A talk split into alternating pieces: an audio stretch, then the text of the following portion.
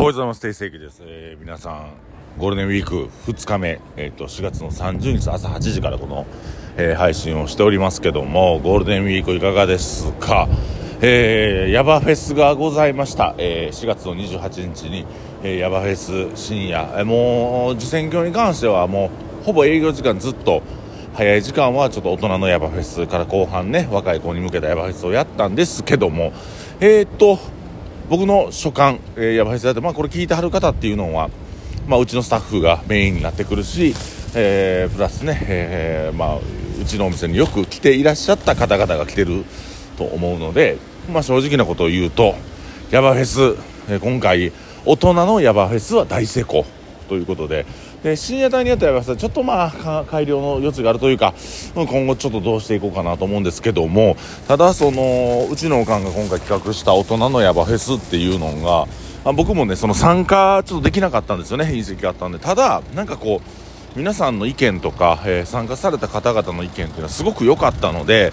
あのー、早い時間のヤバフェスっていうのが素晴らしいなと思いましたね。うん、これはちょっと続けていきたいし、えー、僕も何かできることがあればやっていきたいしね、なんかまあ僕自身も、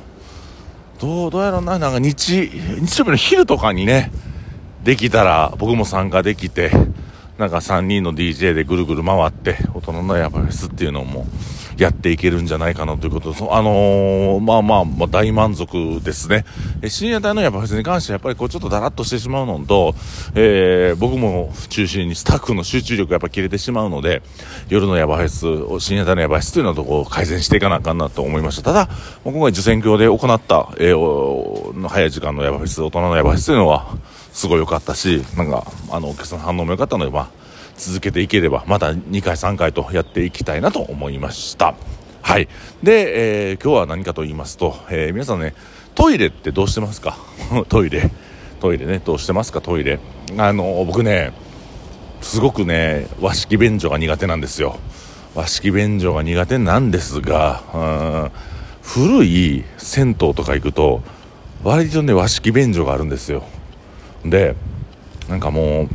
最近フットサル始めたりとか40に40前にしてやらなことやらなかったことをどんどんやりやりまくってるんですけどあの僕39歳、えー、あとね3ヶ月4ヶ月ぐらいで、えー、40になりますが和式便所克服しました。ありがとうございます、え、和式便所が苦手やった意識があったんですけども割と和式便所もいいなと思い出してます。ね、なぜかというと、こ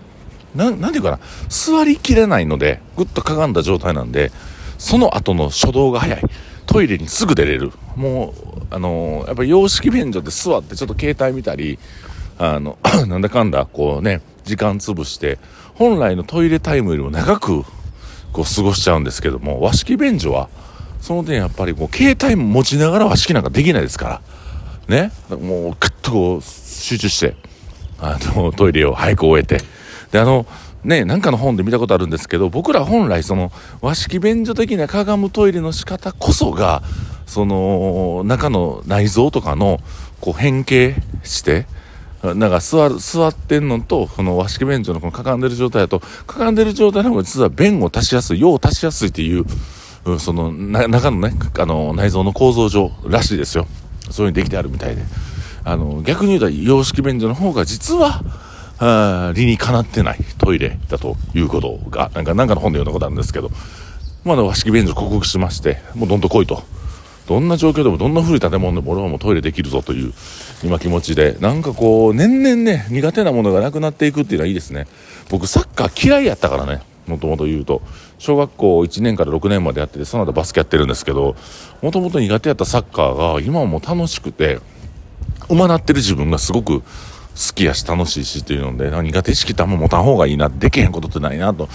思っていきたいなと思うんですよ。で、あの、トイレね、トイレの話今日大事な話はその和式便所できますよって話が大事なんじゃなくて、あの、こっからの話なんですけど、み、皆さんね、トイレした後ってどうしてますか？トイレした後。で、僕はちょっと掃除するんですよ。ちょっと掃除する。で、あの隕石来てもらったら分かるんですけどちょっと掃除する用のあの、トイレマジックリンの、なていうの、壁付けのタイプ、除菌用の壁付けのタイプを最近つけて、まあ自分がそれちょっとトイレ入った時に便座拭いたりとか、あの、床拭いたりするようにしてるんです。で、なんかこれ聞いて、まあパートナーのことはあんまこれ聞いてないと思うねんけど、まあスタッフの、えー、方々もね、聞いてほしいんです。まあ僕も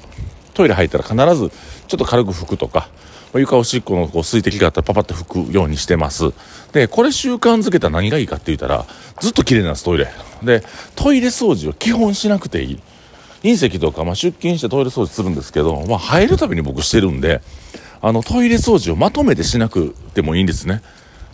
うん。これがね、割といいよね。僕、最近だと、あの、もうトイレなんかかがんで、その、和式便所でかがむのすらも抵抗なくなったんで、かがんで下の方も拭いたりとかするんですけど、まあ今日も受選挙、えー、遅い時間入ってましたけども、トイレペペッと拭いて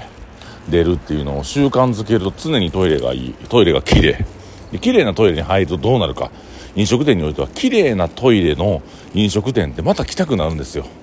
めちゃくちゃ美味しい、めちゃくちゃあのー、豪勢なご飯出てくるでもトイレ汚いってやっぱ行きにくくなりますよで1個前の放送で女の子とご飯行ったらっていう話をしたんですけど女の子ってそういうの敏感なんであの店行こうってなった時にいやちょっとポットンベンチャーが嫌やとかなるからあの汚いトイレってやっぱ敬遠されがち。だから僕が飲食店やってるものとしては常に綺麗なトイレを保つというためにも自分が入るために。でこれね別に僕自分の店だけじゃなくて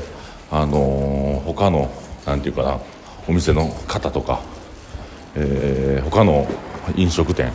行った際もそういうのはなるべくするようにしてて、まあ、ちょっとご飯食べに行った。その先でもそういううやってますね。あのどんな施設でも映画館行ったりとか、えー、百貨店とかそういうトイレでも毎回毎回綺麗にするようにしております。でそうすることでやっぱこう前も言ったかもしれないですけどあの自分が他人にする施しが自分が誰かにしてもらえる施しにつながるという話を、えー、させてもらいました、えー、そういったようにこの施し自分がトイレ掃除をできるような人間であるということが、まあ、いかに大事か。でそういういいことをする次の人を考えてトイレをするっていうことによって、えーまあ綺麗なトイレも常に保たれて、えー、なんかこう他人からもね、えー、そういうあこの人トイレも掃除できる人なんや素晴らしい人やなっていうふうに人格者として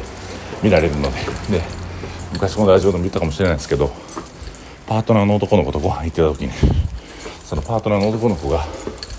ポイ捨てしたんですよタバコの。僕すぐ開いて言って。タバコをポイ捨てするとタバコをポイ捨てするという自分になるのでいいことが起きなくなるんですね。やったことは必ずやり返されるんで人に悪口言ったらも絶対理解されるし、うん、イライラして大したことでもないのに人に切れてしまったら因果応報で必ず階段登ってああ行きやがった、うん、必ずね因果応報で、悪いことが起きるのであのー、自分がやったこといいことを常にやる。誰かのためになることをやっていく、えー、常に笑いの絶えない。場所を作っていく。これが僕は一番いいのではないかなと。でトイレ掃除をするからどうの？トイレをきれいにするからどうの？って話じゃなくてトイレ掃除をするからこそうんそれに付随したいい現象楽しいことっていうのが起きるのではないかなと。トイレできる自分を演出するということ。これが大事なんじゃないかなと。思います。トイレの神様。ねいるかどうか分かりませんが。トイレ掃除するといいことがあるよという話をさせてもらいました。以上、